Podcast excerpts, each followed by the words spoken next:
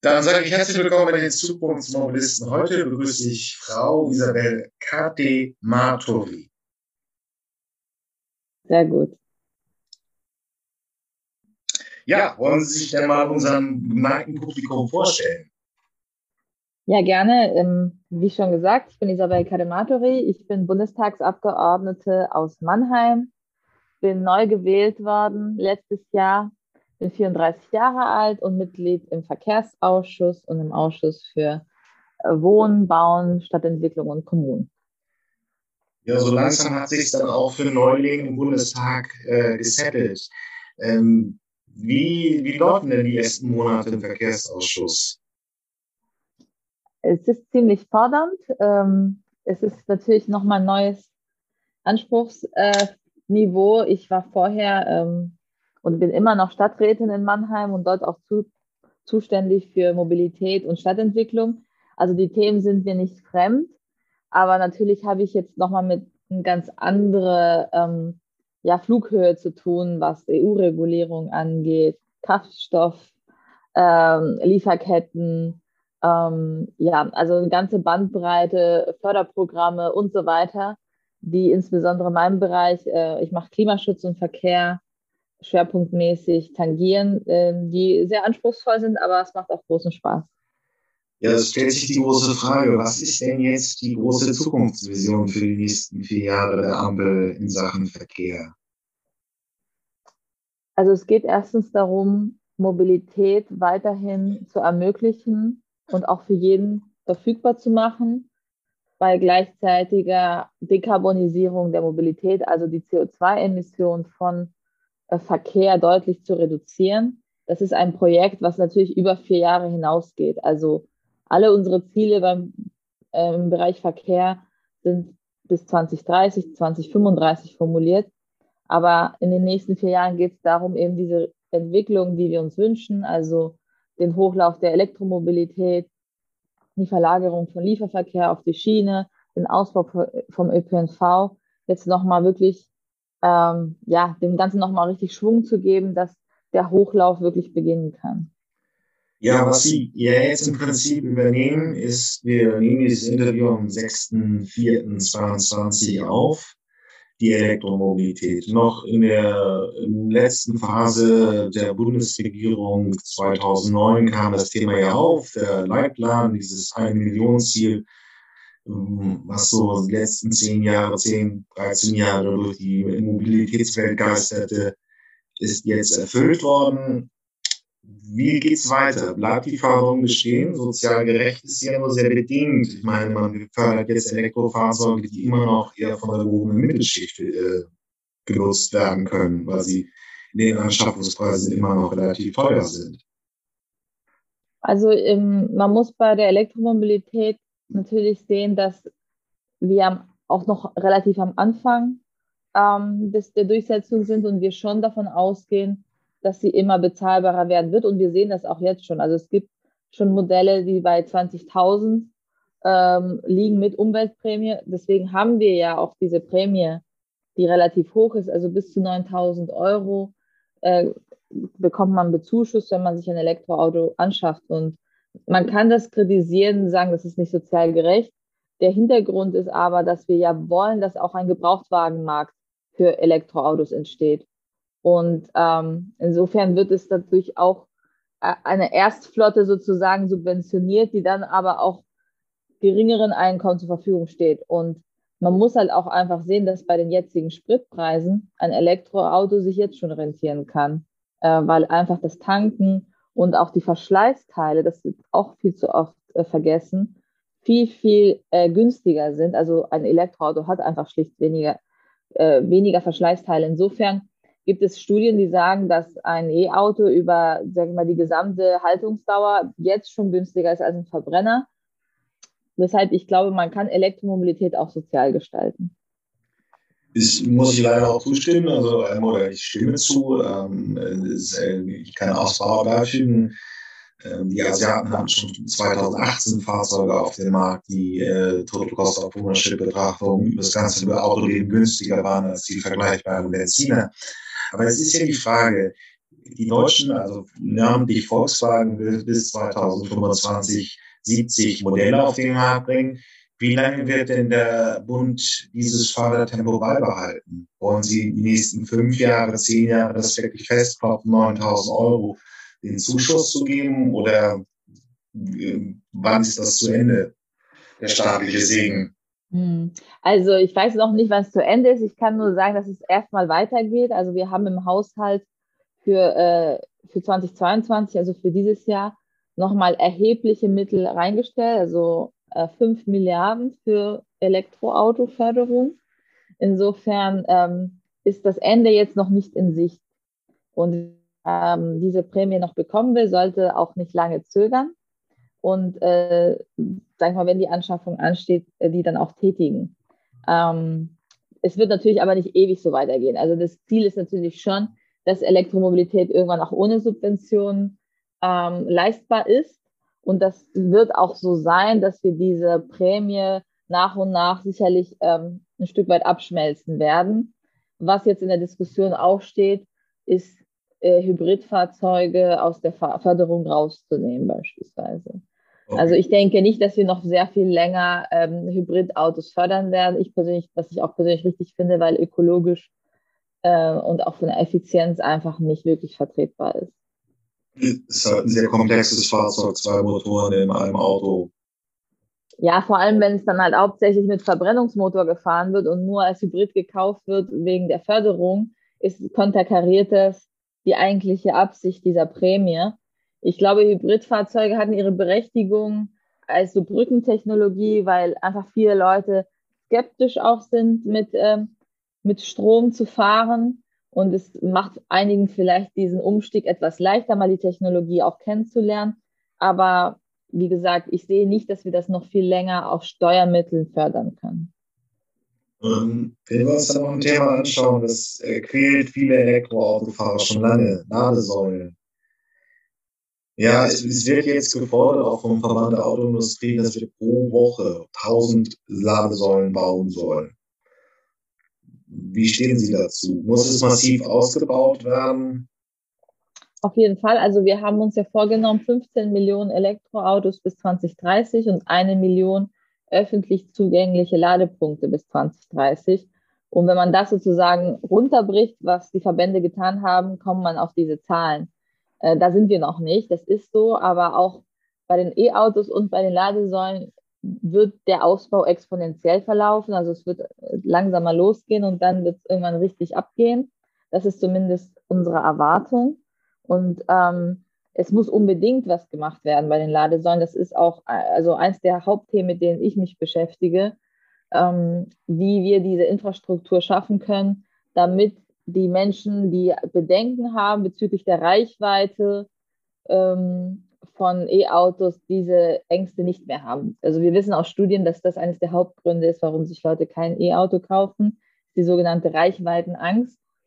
Und deswegen ist der Masterplan Ladeinfrastruktur, der wird gerade erneuert und vor der Sommerpause noch durchs Kabinett gehen, ein ganz wichtiger Baustein, um da die Elekt der Elektromobilität zum Durchbruch zu verhelfen.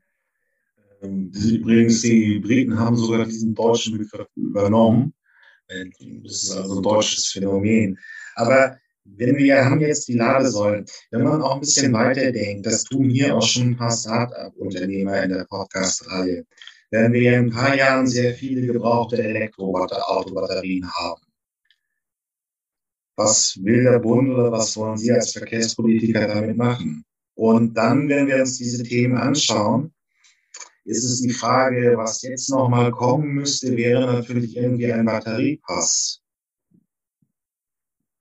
Also es ist ähm, beim Elektroauto die Besonderheit, dass eben viel weniger Verschleißteile sind als beim Verbrenner, aber dafür eben ein, ein sehr teures und wichtiges Teil, nämlich die Batterie, die einen Großteil des Wertes des, Auto, des Autos ausmacht. Und ähm, es gibt e-, enormen technischen Fortschritt bei Batterien. Also die, ja, die, die, die Reichweiten und die Speicherkapazitäten steigen permanent und auch äh, die Rohstoffzusammensetzung ändert sich, sodass äh, es auch immer weniger seltene Erden braucht, um sicherzustellen. Also da gibt es sehr viel Entwicklung in dem Bereich. Ähm, ich glaube, dass so eine Batterieherstellung und Batterierecycling unbedingt auch zur industriellen sozusagen Landschaft gehört, die wir uns hier aufbauen müssen, um Elektromobilität äh, zu unterstützen. Das läuft aber auch bereits. Also es ist ähm, erst vor ein paar Wochen ein, ein schwedischer Konzern angekündigt, eine Gigafactory nördlich von Hamburg zu bauen, äh, wo eben Batterieproduktion und Recycling ähm, ja, laufen wird. Übrigens in Norddeutschland, weil dort eben auch die Verfügbarkeit von erneuerbaren Energien gegeben ist, sodass sie auch klimaneutral das Ganze machen können. Um, ähm, was für mich als Süddeutsche mir auch nochmal klar vor Augen geführt hat, was für ein Problem wir haben, wenn wir in Süddeutschland nicht äh, mehr Windräder hinbekommen, aber das ist ein anderes Thema. Also ja, das, äh, die ganze, sag mal, Batterieproduktion äh, und Recycling und Forschung ist etwas, was ähm, wir hier, finde ich, auch in Deutschland gut äh, aufbauen können und sollten. Da gab es auch in der Vorgängerregierung schon äh, Förderungen, es wurden Forschungszentren unterstützt oder so ähm, ja, Testanlagen und da, da ist aber auch schon einiges im Fluss und es muss noch mehr werden. Ja, es ist ja die, die Frage, was ja so ein bisschen der Wunsch auch von, äh, von Unternehmern ist, wenn man also die äh, Batterien mit einem Batteriepass versehen würde, wüsste man den genauen Leistungsstand und das wäre auch für den Gebrauchtwagenkäufer sinnvoll, denn er das, wie Sie es gesagt haben, die Batterie ist der große Engpass beim elektrischen Fahren. Ähm, das Auto ist eigentlich sonst nur Plastik und ein bisschen, äh, ein bisschen Karosserie, aber das wirklich wertvolle ist die Batterie. Deswegen sollte ich relativ verbindlich wissen, äh, wie, äh, welche, welche Leistung hat die Batterie bis dato abgerufen, für wie viel ist sie noch gut. Und wenn es dann irgendwann im Auto nicht mehr geht, kann man diese Batterie irgendwo noch in Energiespeicherlösungen verwenden. Da müsste ja mal langsam dann auch ein, ein Gesetzentwurf kommen hinsichtlich eines verbindlichen Energiepasse, äh, Batteriepasses für die gesamte Industrie.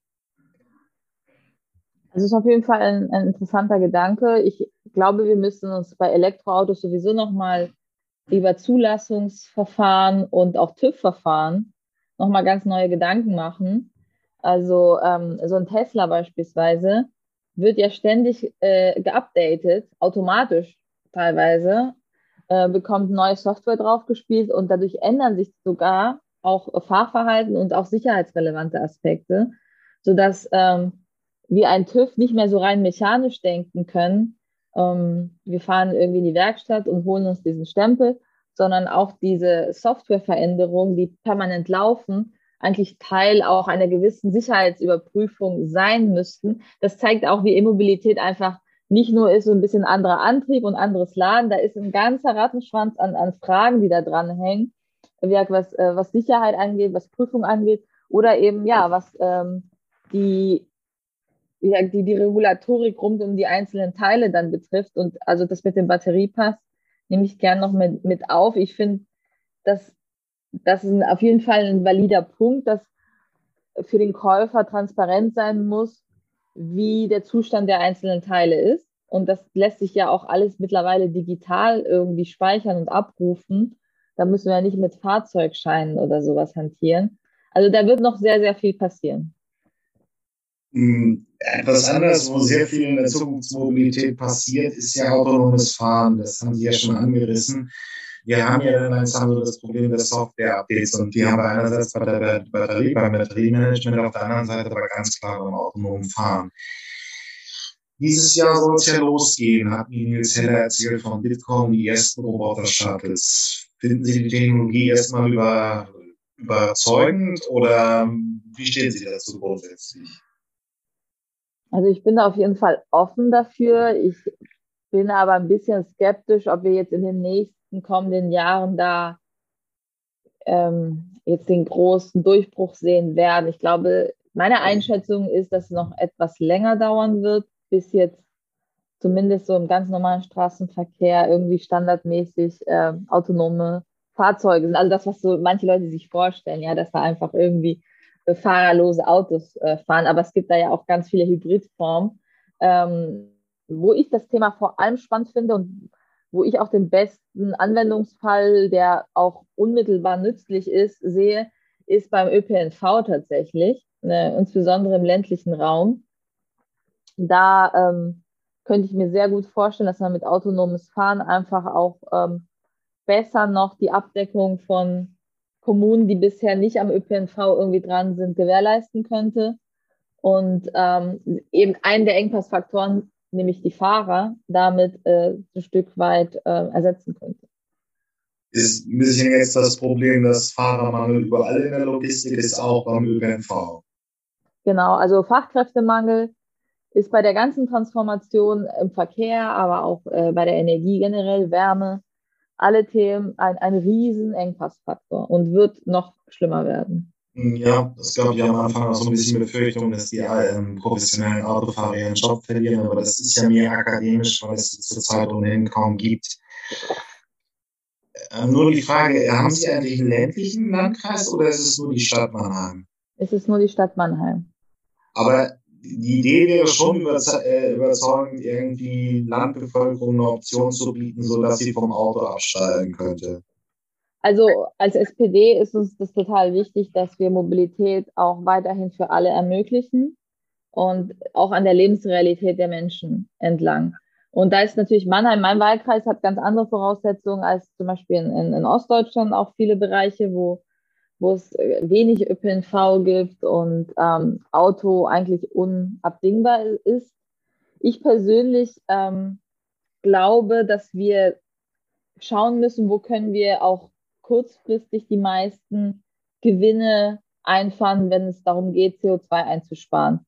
Und ich glaube, die ganz abgelegenen Gegenden werden nicht so schnell an ÖPNV anzuknüpfen sein. Zumindest nicht in dem Maße, dass die Leute dann wirklich auf ein Auto verzichten. Ja? Also natürlich können wir gucken, dass nicht nur einmal am Tag ein Bus fährt, sondern vielleicht einmal in der Stunde.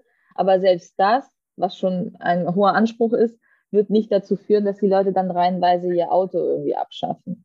Deswegen glaube ich, dass für den ländlichen Raum, Raum das Auto weiterhin super wichtig bleiben wird. Aber da auch das E-Auto eine tolle Lösung ist, weil die meisten Leute dort ja auch mehr Platz haben, um sich zum Beispiel eine PV-Anlage aufs Dach zu machen, eine Wallbox und ihr Auto selbst zu laden, was dann richtig, also unschlagbar günstig ist. Mhm. Stimmt, leider die Musterrechnung kenne ich immer auch, wie hier in der Provinz in Pendeldistanzen mit einer eigenen PV-Anlage fahren ja praktisch kostenlos. Aber die Frage ist ja die, ähm, also beide, also die Elektromobilität schafft es, dass der Betrieb der Fahrzeuge ähm, CO2-neutraler wird. Nicht komplett frei, aber ziemlich frei.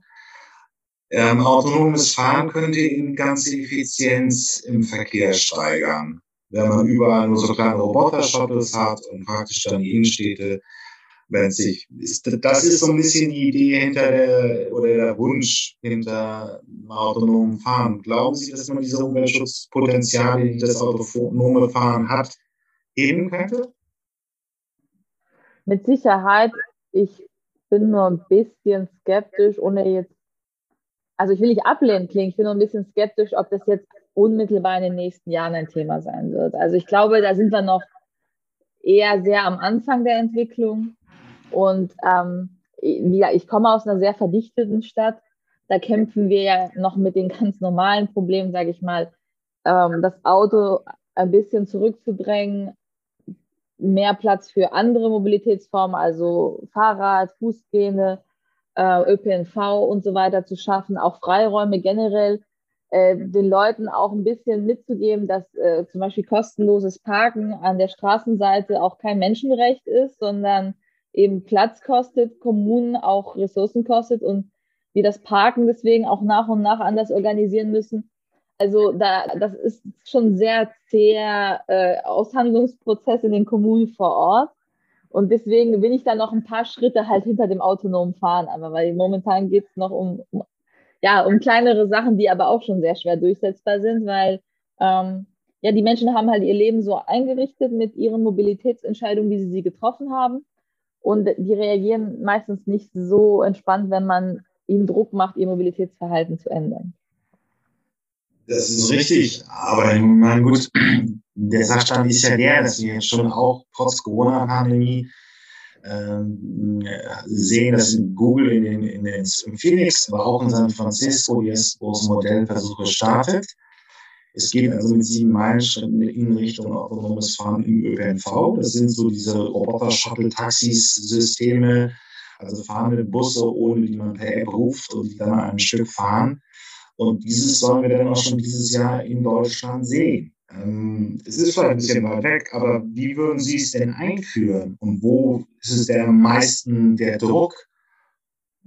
Also ich glaube, ähm, dass ich, ich glaube auch, wir werden sehr viele Modellversuche und so weiter sehen. Ich meine, wir sind vor dem flächendeckenden Einführen sehe ich noch nicht äh, unmittelbar, aber es gibt schon Schritte in diese Richtung. Also bei mir zum Beispiel haben wir jetzt auch ähm, ein App-basiertes On-Demand-Angebot des äh, Verkehrsunternehmens, was auch den ÖPNV betreibt, was als Zubringer zu den größeren ÖPNV-Strecken dann äh, fungiert.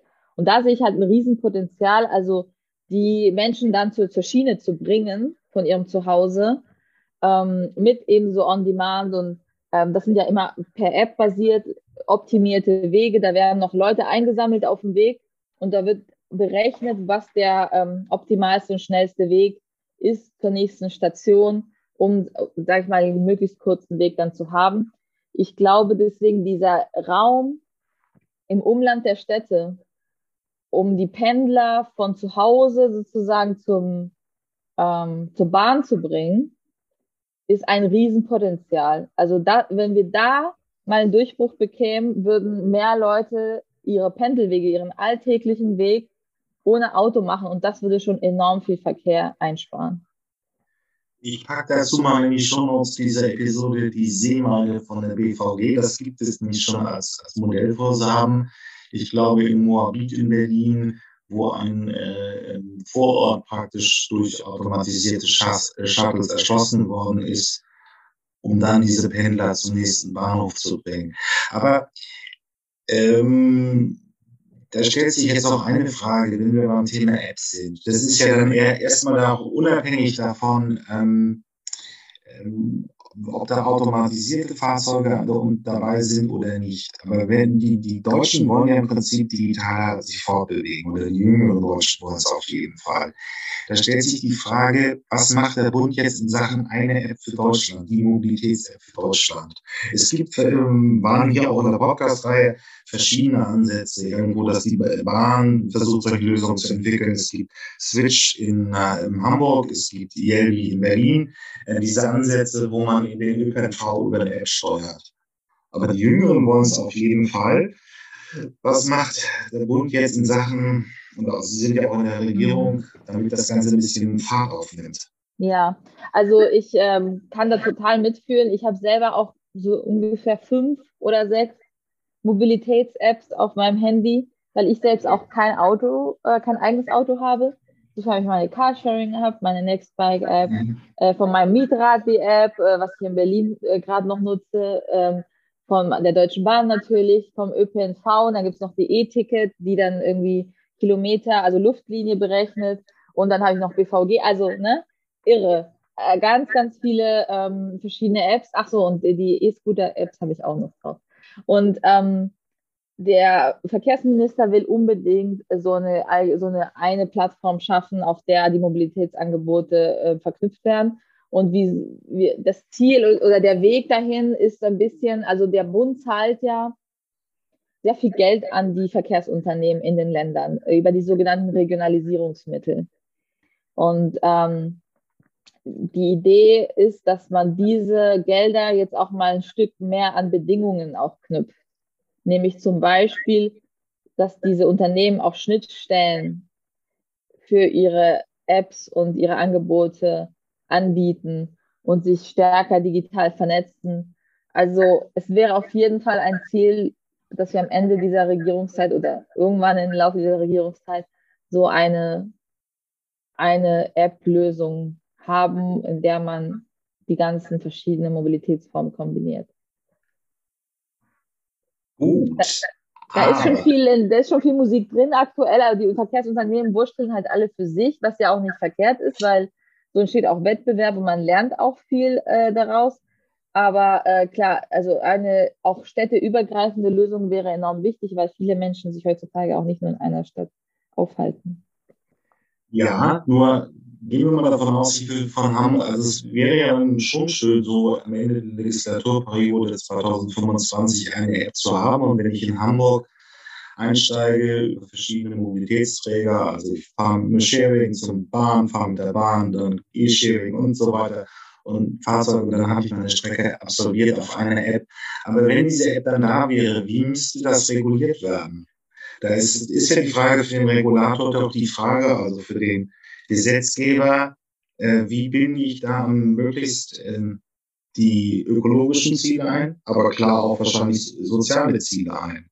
Wenn wir jetzt also anfangen, so groß neue Mobilität zu gestalten, ist die Frage auch an Sie als Sozialdemokratin, wie wollen Sie damit Ihre politische Handschrift einbringen? Also ich glaube, diese App ist erstmal nur in Anführungsstrichen ein, eine, eine Plattform, ein Kommunikationsweg. Ich glaube nicht, dass wir unsere ähm, sozialen oder ökologischen Ziele jetzt darüber äh, im Wesentlichen abbilden werden. Also es ist ein Baustein natürlich einfach, um Mobilität zu ermöglichen und möglichst auch zugänglich zu machen für alle. Und das ist mir persönlich auch ganz wichtig. Ähm, und da, sage ich mal, was dahinter sich verbirgt, sind eher sehr administrative, bürokratische Fragen über die Abrechnung, auch mit den verschiedenen Trägern und so weiter, was natürlich nicht, nicht ohne ist. Was, was unsere Ziele angeht, für mich ist, sage ich mal, das oberste Ziel, dass niemand wegen der Transformation, der ökologischen Transformation weniger mobil sein soll als vorher, sondern möglichst mehr Mobilität geschaffen wird durch diese Vielfalt an Angeboten, die wir schaffen und äh, Mobilität auch nicht zum Luxusgut wird und wir nicht quasi diese äh, Abkehr vom CO2 darüber schaffen, dass wir einfach Sachen teurer machen, ohne dass wir eine attraktive Alternative bieten. Und das, das äh, macht sich an ganz, ganz vielen Fragen fest. Also ähm, ich hatte ja vorhin gesagt, wer bei sich eine PV-Anlage aufs Dach macht und eine Wallbox installiert, fährt fast umsonst, ja, Auto. Ähm, okay, aber die meisten Leute, die, sage ich mal, ich auch im Blick habe als Sozialdemokratin, wohnen auch in Miethäusern, ähm, auch teilweise in der Stadt und haben eben nicht die Möglichkeit, sich einfach eine PV-Anlage aufs Dach zu machen, weil sie kein eigenes Haus haben. Ähm, deswegen wär, wär, ist mein Bereich enorm wichtig, auch zu gucken, wie machen wir die Preise auch an Ladesäulen, die im öffentlichen Raum stehen oder auch äh, Schnellladesäulen so dass es möglichst auch diskriminierungsfrei ist, dass ich zum Beispiel nicht äh, einen Vertrag mit dem Stromanbieter haben muss, äh, um an der Säule zu laden, die günstig ist und alle anderen müssen an der teuren Säule laden und so. Also da sind viele Fragen, die zum Beispiel jetzt in meinem Bereich äh, Elektromobilität daran anknüpfen. Und deswegen machen wir ja auch diese Umweltprämie, weil wir Mobilität auch verfügbar machen wollen, auch wenn man aufs Auto angewiesen wird für alle. Beim Thema ÖPNV haben wir ja jetzt dieses 9 Euro pro Monat-Ticket als ähm, Teil des Entlastungspakets für drei Monate, für drei Monate nur, wohlgemerkt, ins Leben gerufen. Und ähm, sind jetzt quasi in, in Gesprächen mit allen Beteiligten, dass sie das jetzt auch mal als Chance sehen, mehr Kunden auch für den ÖPNV zu gewinnen und dann auch denen vielleicht attraktive Folgeangebote zu machen. Und ähm, für uns ist ganz wichtig, eben Bahn, Schiene und ÖPNV auszubauen als, als Teil auch einer sozialen Mobilitätspolitik. Was da allerdings natürlich die Herausforderung ist, ist, wir haben nur irgendwo auch begrenzte Mittel und wir können nicht gleichzeitig äh, immer Preise senken und das Angebot ausbauen in dem Maße, wie es nötig wäre. Also da muss man manchmal auch Entscheidungen treffen, ähm, weil wir haben Regionen eben, wo überhaupt kein ÖPNV ist oder ganz, ganz wenig. Und dann ist es natürlich auch schwierig, wenn in Mannheim und Hamburg sagen, ah, ich will aber kostenlos ÖPNV fahren und äh, Bund gibt mal Geld dazu, während in Ostdeutschland, äh, in, in, in, Sachsen oder so halt gar kein ÖPNV da ist oder sogar S-Bahn wieder abgestellt wird, weil es so teuer geworden ist und die Unternehmen pleite gehen. Und das wird in den nächsten Jahren so ein bisschen die Balance sein zwischen Angebot ausbauen und Preise stabil halten, vielleicht auch senken. Ja, aber nochmal zurück zur App. Und das ist ja, es läuft ja irgendwie, muss es ja übers Internet sein und reden wir über die Deutschland-Mobilitäts-App. Und da kann der Bund ja relativ äh, auch kostenneutral praktisch Zielsetzungen vergeben. Also man gibt einen gewissen sozialen Förderbonus für Elektroshare, äh, für Elektroautos im Sharing ähm, also ein, ein Bonus, wenn ich ein elektrisches Fahrzeug nutze. Das wäre auch für sozial Schwächere interessantes Modell, die sich wahrscheinlich erstmal in den nächsten Jahren kein eigenes Elektroauto leisten können gegenüber einem Verbrenner. Ähm, man könnte doch auch überlegen, ähm, dass man im Prinzip jeden den Kilometer, der mehr CO2 erzeugt, also das Auto gegenüber der Bahn teurer macht. Das wären dann eigentlich Maßgaben, die man eigentlich so in der Steuerung einsetzen kann, die auch der Bund machen kann. Warum kommt das noch nicht? Also äh, wir müssen ja erstmal die App machen, aber das sind auf jeden Fall ja. gute Ideen, weil mhm. äh, wir sind nicht immer die Zukunftsmobilisten, wir denken genau. ein bisschen weiter. Nee, das ist auch richtig so. Nee, ist aber auch ein guter Punkt, den Sie ansprechen. Tatsächlich ist es auch Teil unserer Überlegungen. Wir hatten auch, als wir dieses Entlastungspaket jetzt verhandelt haben, das war ja eben so, dass ähm, der Finanzminister mit diesem Tankrabatt rausging und da war für uns klar, also das geht überhaupt nicht. Da muss es irgendwie eine bessere Idee geben. Und so eine Art Mobilitätsgeld war auf jeden Fall in den Überlegungen. Äh, das, ist, das hat Ähnlichkeiten mit, der, mit, des, mit dem Konzept des Energiegeldes, was äh, die Grünen vor allem auch ins Spiel gebracht haben. Also es geht dann einfach um eine fixe Zahlung, die wir irgendwie äh, den Leuten geben, um ähm, ja, um sie zu entlasten und die dann, sage ich mal, diejenigen, die wenig CO2 verbrauchen und weniger Kosten haben, dann eben mehr äh, pop, äh, proportional mehr hilft als den anderen. Aber ähm, das Problem an dieser ganzen Sache ist, dass es keinen Mechanismus bisher gibt, so ein Geld auszuzahlen. Und da haben wir jetzt auch beschlossen, dass wir so einen Mechanismus aufbauen. Und Sie haben recht, so eine App könnte auch ein guter Mechanismus sein, um, ähm, um so ein Mobilitätsgeld was man zum Beispiel aus dem CO2-Preis finanziert, äh, an die Leute zurückzugeben, was sie dann quasi für ihre Mobilitätsform, die sie eben benötigen, dann wieder einsetzen wollen. Das haben wir auch schon andiskutiert, als wir gesagt haben, okay, diese 9 Euro pro Monat Sache ist zwar ganz nett, also finden wir auch gut, ich finde sie auch wirklich gut, aber das können wir natürlich nicht ewig so weitermachen, zumal die Umsetzung extrem kompliziert ist. Und ähm, haben auch schon darüber nachgedacht, wenn es irgendeine Art Folgeprogramm gäbe, wäre es besser, im Sinne von so Gutschein zu arbeiten. Und da ist aber die größte Herausforderung wirklich, also wie kann man das administrativ, organisatorisch auch umsetzen? Und ähm, da wäre so eine App hilfreich, wobei ich auch einschränken muss, dass natürlich nicht alle Menschen in Deutschland sich so Apps nutzen, ja. Also wir haben es ja auch bei der Corona-Warn-App gesehen. Ja. Wie mühsam das war, die Leute davon zu überzeugen, sich die aufs Handy zu holen. Natürlich hatte das auch andere Gründe und so. Aber unsere Gesellschaft ist manchmal auch nicht so digital, wie wir glauben. Und wir müssen natürlich auch an alle Bevölkerungsschichten und auch an alle Altersschichten denken. Und deswegen muss es auch bei allen Mobilitätsangeboten, die wir machen, müssen wir immer ein bisschen auch gucken, dass äh, manche Leute nicht ausgeschlossen werden, nur weil sie noch nicht so digital affin sind. Gut, aber es ist ja dann ein bisschen, was ich so heraushöre, bleibt ja noch eine Frage eben offen. Wir haben jetzt ja verschiedene ähm, Ansätze gehört. Also Elektromobil, autonomes Fahren, das, das dritte ist, ist eben wie Mobility as a Service. Also das wird immer mehr über eine App gebucht und dann eben auch abgerechnet. Wie will der Bund dann da wirklich so ungefähr dafür sorgen, dass überall ein gleicher Standard kommt? Also ländliche Regionen, meinetwegen dann auch im dünn besiedelten Ostdeutschland, aber auch in Schleswig-Holstein, würden vom autonomen Fahren profitieren ähm, da wahrscheinlich auch nicht mal von der Elektromobilität. Es sind einfach ohnehin zu viele Fahrzeuge in den Städten, ob die nun elektrisch sind oder eben benzingetrieben, ist eine andere Frage.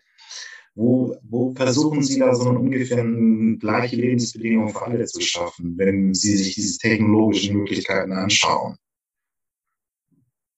Ja, das ist natürlich eben, Sie, Sie sprechen genau den wunden Punkt eben an. Also man kann sich alle möglichen sehr fortschrittlichen Angebote überlegen, aber wenn Menschen sie nicht nutzen oder nutzen können, weil sie vielleicht kein Internet haben, weil sie kein Smartphone oder kein gutes Smartphone haben, weil sie einfach generell nicht so affin sind, dann schließt das eben sehr viele Leute aus und das wird dann zum Problem. Wir haben das bei den Ladesäulen auch schon das Thema, also wie bezahlt man an den Ladesäulen? Wir haben gesagt, okay, wir finden, da muss halt eine EC-Terminal dran und da sagen die Verbände, nee, das ist viel zu teuer und wartungsintensiv und auch von gestern. Ähm, ich glaube, da müssen wir einfach insgesamt als Land einfach digitaler werden auf allen Ebenen. Ja, das fängt bei Bezahlen an, Bargeld, mal, also auch hinterfragen, ja, brauchst diese, immer all diese Wege auch, um, um, um zu bezahlen. Ähm, digitale Services bei, im Gesundheitswesen ist auch eine Katastrophe, ja, funktioniert. Also man kann ja nicht mal online einen Termin machen bei den meisten Ärzten, ja. Ähm, äh, bei den Behörden sind wir auch dran. Also das ist, glaube ich, eine, eine große sozusagen nationale Aufgabe, das Land stärker zu digitalisieren und aber auch die Verbraucher stärker so das Vertrauen auch zu gewinnen für digitale Angebote und die Bereitschaft, sich damit zu beschäftigen.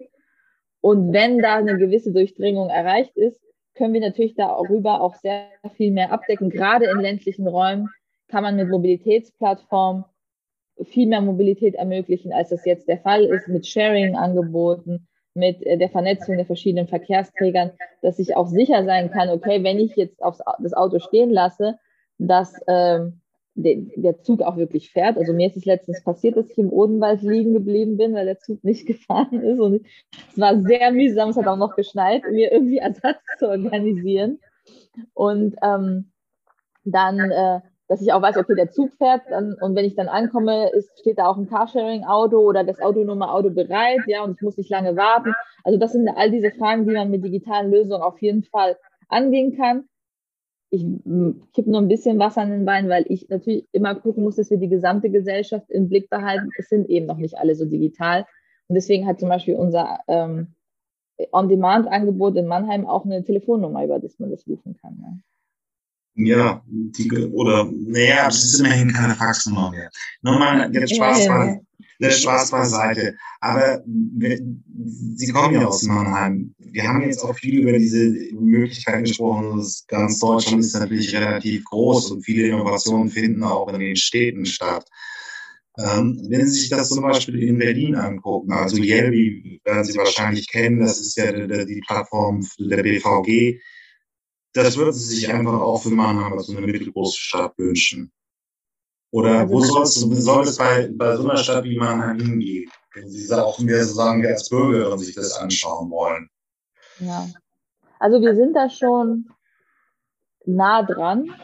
Also es ist nicht ganz auf dem Level von, von der BVG in Berlin, aber ähm, wir sind da auch sehr innovativ. Es ist nicht nur Mannheim, unser Verkehrsverbund ist Ludwigshafen, Mannheim, Heidelberg und also die ganze Metropolregion. Das macht es manchmal auch nicht einfacher, weil es drei Bundesländer umfasst und äh, dann eine Regulatorik und Abrechnung und Preise und so ganz äh, eigene Herausforderungen mitbringen. Ich glaube, dass in den Städten da viel in Bewegung ist und da äh, bin ich auch optimistisch, dass, dass das auch läuft, weil da ist auch die Nachfrage da. Und äh, das ist gut, wenn in Städten wie Berlin einfach da Sachen ausprobiert werden, die beispielgebend sind, Best-Practice-Beispiele sind, die man dann auch ausrollen kann. Das hängt aber immer auch sehr stark von den Unternehmen selbst ab, wie die aufgestellt sind. Also ich würde sagen, unser Verkehrsverbund Rhein-Neckar ist sehr gut aufgestellt, was Innovation angeht. Andere sind da einfach ein bisschen schnarchig unterwegs. Das liegt manchmal an dem Unternehmen selbst, wenn nicht eben alle Unternehmen gleich innovativ sind. Ähm, und deswegen ist es ja so ein guter Weg, über diese Zuteilung dieser Regionalisierungsmittel da auch Qualitätsanforderungen zu machen. Sagen, okay, ihr müsst aber digital vernetzte Angebote haben wenn ihr Geld kriegen wollt vom Bund, ja. Also das ist ja, als Bundespolitik haben wir ja oft so, die, die mächtigste Hebel ist sozusagen, wenn wir Geld verteilen, Sachen einzufordern dafür. Und ich glaube, dass das ein guter Weg sein kann, um sicherzustellen, dass Sachen, die, die wir sehen, dass sie zum Beispiel in Berlin oder Hamburg gut funktionieren, auch in die Breite auszurollen ähm, es ist wichtig bei diesen Themen auch zu bedenken, eben es gibt eben nicht nur Berlin und Hamburg und München, sondern es gibt äh, gerade in Deutschland eine ganze Fläche. Aber selbst Mannheim ist noch sehr gut ausgebaut. Dann gibt es noch andere, wo wirklich halt nicht viel los ist. Und da sind die Herausforderungen noch viel, viel größer, um die Leute, den Leuten Angebote zu machen, jenseits des Autos mobil zu sein. Wunderbar. Vielen Dank für dieses Gespräch. Dankeschön.